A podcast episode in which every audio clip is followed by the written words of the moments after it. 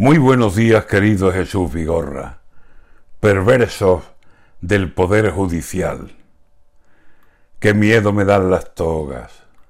Hablaba Miguel Hernández de la tenebrosa vía de los juzgados.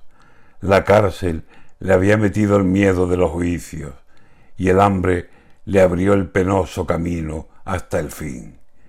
Que Dios nos guarde de tener que depender de jueces y de fiscales por más honrados que sean, por más justos y cabales. Las togas, ese negror que impone con pronunciarse. Los juicios para otros, y tenga suerte y los gane.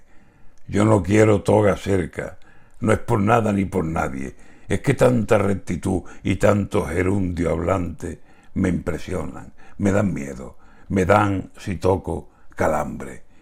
Y están ahí reformando, reforma que dicen clave, el gran poder judicial.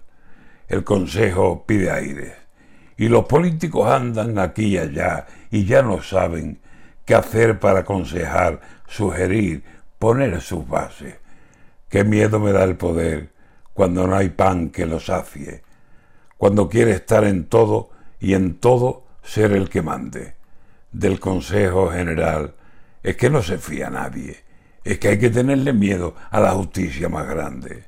La política, qué miedo cuando nada le es bastante, cuando quiere que lo suyo, con sus ideas, alcance la cima de la montaña, de todo, y allí instalarse, y allí yo mando y ordeno, y no me hace sombra nadie.